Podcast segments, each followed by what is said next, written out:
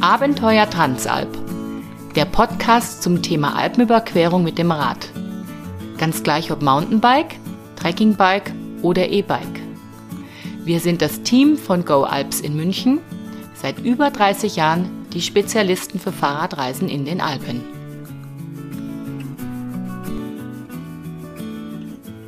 Wer einmal im Leben mit dem Fahrrad die Alpen überquert hat, wird dieses Erlebnis nie vergessen. Hallo und herzlich willkommen zu unserem Podcast Abenteuer Transalp. Wir sitzen heute zu dritt vor dem Mikrofon, denn jeder erlebt eine Alpenüberquerung anders. Anke und Kerstin sind die beiden Geschäftsführerinnen von Go Alps. Ich bin Tom Bierl, Fahrradjournalist und Tourenplaner. Wir schwelgen heute ein wenig in Erinnerungen. Kerstin, zum Einstieg. Eine Alpenüberquerung mit dem Fahrrad, ist das extrem anstrengend? Schaffe ich das überhaupt als normaler Mensch? Ähm, ja, also natürlich ist eine Alpenüberquerung eine sportliche Herausforderung und man sollte auch bestimmte Voraussetzungen dafür haben. Das Wichtigste ist, dass man ein engagierter Radfahrer ist, also jemand, der auch wirklich regelmäßig Rad fährt, der auch längere Touren macht, also mal 50, 60 Kilometer Touren und auch schon mehrere Tage hintereinander gerne Rad fährt. Das ist eigentlich der wichtigste Aspekt. Außerdem gibt es unheimlich verschiedene Etappen, die man wählen kann. Also man kann eine leichte Alpenüberquerung machen und man kann natürlich auch eine ganz schwere mit vielen Höhenmetern und anspruchsvollen Wegen wählen. Also schaffen kann es jeder, auch der normale Mensch. Ja, Anke, muss ich da jetzt äh, jeden Tag trainieren, wenn ich mich da darauf vorbereite oder wie sieht es aus? Also ich muss kein Ausnahmesportler sein. Eine, eine Freude am Radfahren, die ist schon mal ganz wichtig, wie die Kerstin gesagt hat. Und äh, natürlich sollte man ein paar Wochen vor der Tour oder ein paar Monate vor der Tour schon regelmäßig ein, zwei, drei Tage am Stück fahren. Aber 50, 60 Kilometer mit kleinen Bergen, die reichen durchaus schon aus. Und ganz wichtig ist, dass man sich gleich schon so, also dass man gleich einen Rucksack, also sein Gepäck dabei hat, damit man auch den Druck auf dem Sattel so ein bisschen spürt. Aber einfach Radfahren, Freude daran und dann geht das Training von ganz alleine. Okay, wunderbar. Also wenn ich engagierter Radfahrer bin, dann schaffe ich auch eine Transalp. Auf jeden Fall. Ja, okay. Faszination Transalp ist ja heute unser Thema. Was ist denn da so Besonderes dran, sich mit dem Fahrrad über die Alpen zu quälen? Also für mich ist das immer wieder ein einzigartiges Naturerlebnis. Ich komme in hochalpine Landschaft mit meinem Bike und es hört sich jetzt vielleicht auch ein bisschen kitschig an, aber die Berge glitzern dir entgegen, die Wiesen, die wirken irgendwie total grün und die Luft, die Luft da oben in den Bergen, die ist einfach sensationell. Und natürlich komme ich auch an meine persönlichen Grenzen und das tut mir manchmal auch ganz gut. Ja. Und das Schöne auch ist, anders als ein Urlaub, wo man einfach eine Woche an einem Ort ist, erlebt man jeden Tag Neues. Dadurch, dass wir in Etappen fahren, heißt, wir starten morgens, abends sind wir in einem anderen Land vielleicht sogar, in einem anderen Ort, in der anderen Natur. Dann ändert sich die Sprache, vielleicht das Essen, die Getränke. Also das ist das Schöne, dass man einfach, sage ich mal, aus dem bayerischen Voralpenland auf einmal nach sechs Tagen im mediterranen Klima vom Gardasee oder vom Comersee ist und äh, das alles mit eigener Körperkraft geschafft hat. Ja, und ganz wichtig, ohne ins Flugzeug zu steigen. Genau. Also für mich, wenn ich drüber nachdenke, Alpenüberquerung, Faszination, was eigentlich das ganz Tolle ist an der Alpenüberquerung, äh, sie macht den Kopf frei. Und zwar äh, eigentlich schon nach dem ersten Tag sind, ist alles vergessen, sind die Alltagssorgen vergessen. Man äh, ist nur noch mit sich selbst beschäftigt, sich selber, seinem Körper, erlebt die Natur und das erleben wir eigentlich auch bei vielen Gästen, die äh, ankommen, so ein bisschen gestresst sind, äh, irgendwie nicht wissen, ah, wie geht das alles, wie läuft das alles. Ah, nach dem dritten Tag ist eigentlich jeder relaxed und spannend und kriegt eigentlich gar nicht mehr mit, was so um ihn herum geht. Und dieses, dieses, äh, ja, dieses Konzentrieren eigentlich nur noch auf sich selbst und auf die Natur, das ist äh, unglaublich äh, befreiend. Das stimmt das, was der Tom gesagt hat, ist eigentlich, deckt auch meine Erfahrung. Man lotet die persönlichen Grenzen aus, schafft es mit eigener Körperkraft. Und bei mir ist es so, nach so einem Tag auf dem Rad, mein Körper fühlt sich einfach bumpelt gesund an. Ja, also auch für mich, Transalp hat etwas Meditatives. Ja. Man steht auf, frühstückt und dann, also was eigentlich ganz toll ist, wenn man so 800.000 Höhenmeter am Stück hat, dann denkt man sich erstmal, schafft man das überhaupt? Aber nein, man kurbelt so vor sich hin, einatmen, ausatmen und plötzlich ist eigentlich der Berg verschwunden und man ist oben äh, am Joch oder am Gipfel und, und, und hat ein ganz tolles Gefühl. Da, wo der Tom so in die Meditation geht, da habe ich ein bisschen einen anderen Ansatz. Ich unterhalte mich immer ganz gerne, gerade wenn längere Anstiege sind. Man findet in der Gruppe immer jemand, der im gleichen Level ist und äh, man kann sehr schöne, tiefe Gespräche auch in einem langen Anstieg führen. Und wenn man oben ist, merkt man gar nicht, dass man eigentlich so und so viel Höhenmeter hochgeradelt ist. Ja, gut, also ich muss auch sagen, Transalp ist wirklich ein Erlebnis voll unvergesslicher Momente. Ja. Ähm, wir haben überlegt mal, was hat uns so wirklich, was ist in uns hängen geblieben? Anke, welcher Moment ist dir unvergesslich geblieben? Also nach wie vor ist es der Moment meiner ersten Transalp. Weil vor dieser Transalp, vor 25 Jahren, da habe ich immer gedacht, oh Gott, oh Gott, schaffe ich das überhaupt mit meiner Körperkraft und damals auch noch mit Rucksack, mit dem eigenen Gepäck auf dem Rücken, habe mich dann gut darauf vorbereitet und äh, diese Tour, die nicht ohne war, dann auch geschafft. Und ich weiß noch dieser Moment, ich stehe oberhalb vom Gardasee und auf einmal liegt dieser See unter mir und dieses Gefühl, das werde ich nie vergessen. Mhm. Ja, toll, toll. Aha. Ich hatte ein ganz tolles ähm, Erlebnis mal in der Gruppe. Ich habe äh, die Transalp Dolomiti geführt. Das ist schon eine recht anspruchsvolle Tour. Und da war eine Teilnehmerin dabei, die wurde ein bisschen überredet, damit zu machen und hat wirklich hart gekämpft. Und äh, am fünften Tag kommen wir auf dem Weg nach Allege an eine kleine Kapelle mit einem wunderbaren Blick über den Monte Pelmo.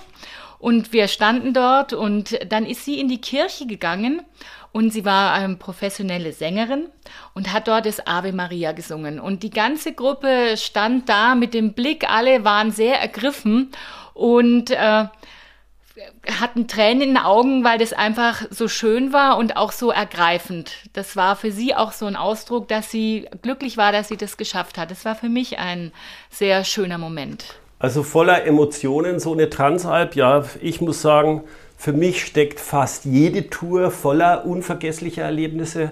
Also jede hat ihre eigenen Highlights, ja.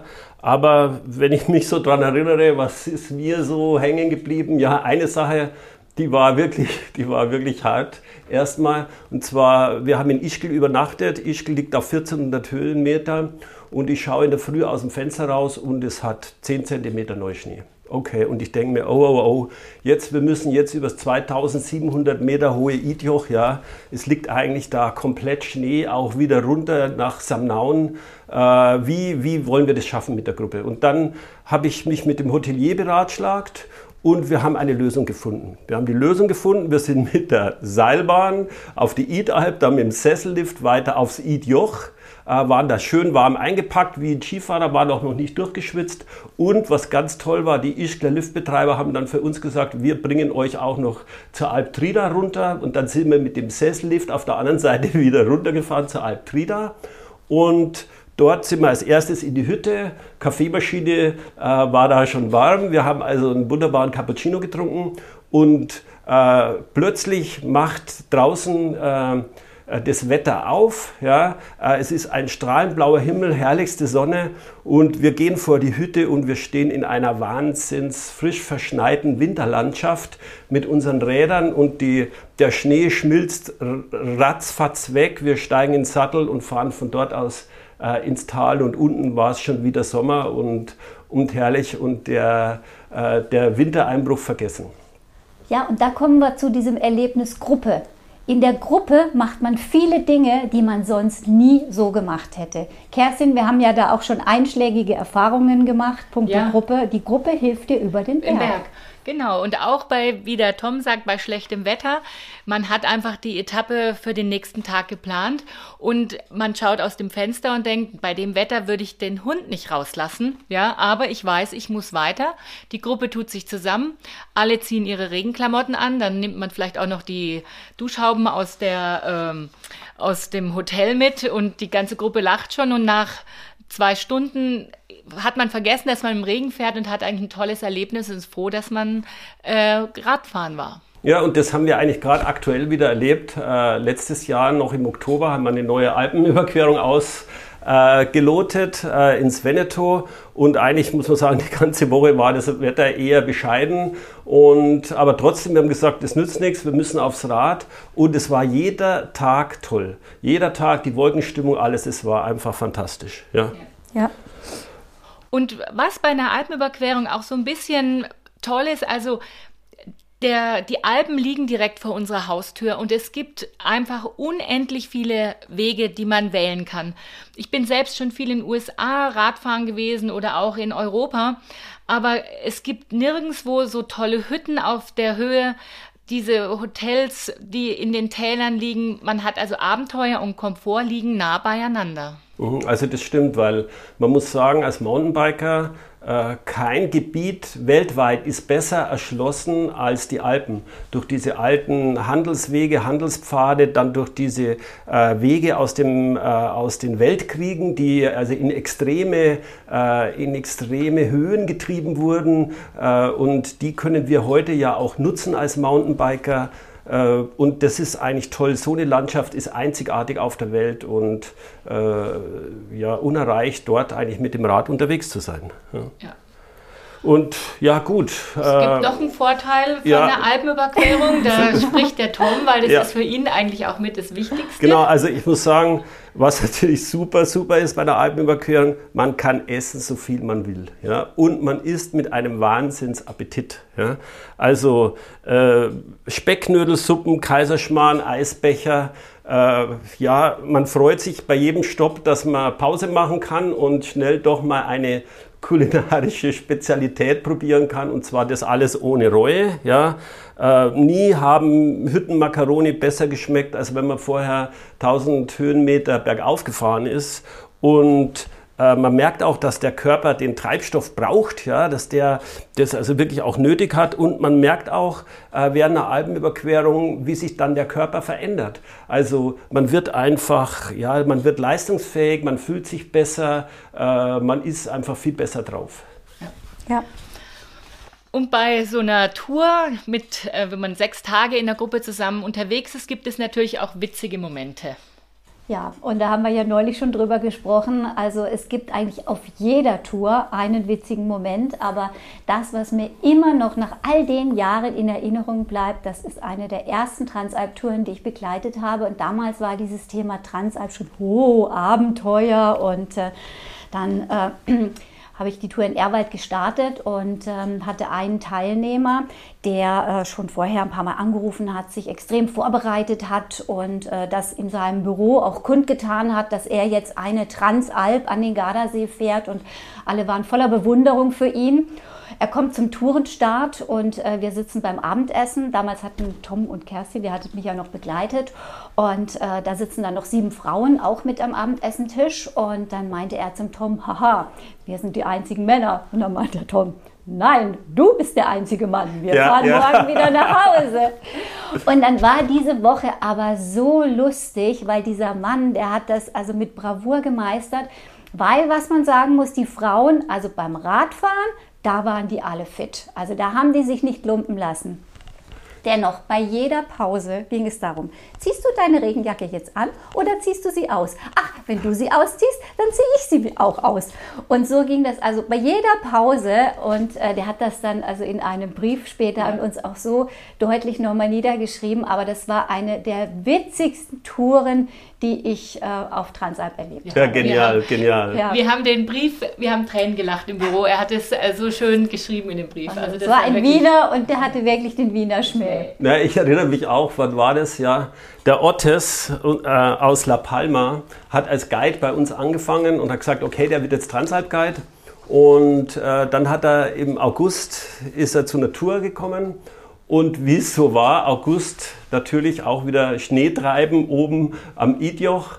Und er hatte gar nichts dabei. Er hatte wirklich nur kurze Hose, ganz dünne Rennschuhe, ein kurzes Trikot, äh, ist da, er hat die ganze, er hat gelitten wie, wie ein Hund, ja. Und wir haben natürlich alle mehr oder weniger über ihn gelacht, weil man gedacht hat, wie kann man so unvorbereitet auf eine Alpenüberquerung gehen? Das ist doch klar, dass es auch im, im, im Sommer, im Hochsommer durchaus mal unangenehm kalt werden Aber kann. nicht, wenn man aus La Palma kommt. Eben. Und der Ottes hat dann sofort sich die perfekte Regenausrüstung bei uns bestellt das weiß ich noch. Jetzt ja. ist er perfekt ausgerüstet immer. Ja, was mir noch einfällt, so zum Thema Faszination Transalp und eigentlich das Besondere an der Alpenüberquerung. Ähm, viele fragen ja immer, Mensch, wann ist die schönste Zeit oder wann ist das los? Oder eigentlich muss ich sagen, was mir ganz eng immer im Gedächtnis geblieben ist, ist das Thema, jede Alpenüberquerung riecht auch anders. Also sprich, äh, wenn man eine Tour im Frühling fährt, ja, dann äh, riecht die völlig anders, als wenn man im Hochsommer unterwegs ist, wo die Bauern dann schon angefangen haben, ihr, ihren Odel auf die Wiesen zu schütten oder einfach diese heiße Luft aus dem Süden plötzlich in diese kalten Berge vordringt, ja, oder dann im Herbst, wenn dann einfach schon äh, das Ganze ein bisschen kühler wird in der Früh und auch am Abend. Und das ist eigentlich ganz toll, da fährt man eigentlich die gleiche Tour, äh, immer zu einer anderen äh, Jahreszeit und die Tour ist ist von den Erlebnissen her äh, völlig anders. Ich denke, wir haben euch jetzt viele Anreize gegeben, selbst eine Transalp in Angriff zu nehmen. Ja? Anke, du hast das letzte Wort. Was fällt dir abschließend noch ein? Die Ankunft. Die Ankunft nach jeder Transalp. Das ist so überwältigend. Man hat zusammen geradelt, man hat zusammen geschwitzt, man hat vielleicht auch ein bisschen zusammen gelitten. Und dann, wenn man am Gardasee, zum Beispiel bei meinen Touren war ich eben sehr oft am Gardasee, ankommt, mit den Füßen im Wasser steht, dann sieht man bei vielen Teilnehmern die Tränen in den Augen und dann sind Umarmungen da und es heißt, es war der schönste Urlaub meines Lebens. Ja, vielen Dank. Ja, das war's mit dieser Episode unseres Podcasts Abenteuer Transalpen. Wenn ihr noch mehr zum Thema Alpenüberquerung mit dem Fahrrad erfahren wollt, dann bleibt dran und drückt den Abo-Button. Informiert euch auf Facebook oder unserer Webseite go-alps.de. Wir haben noch eine ganze Liste mit spannenden Themen vorbereitet, geben euch Entscheidungshilfen zur Routenwahl und haben viele nützliche Tipps parat. Bis zum nächsten Mal und Happy Trails!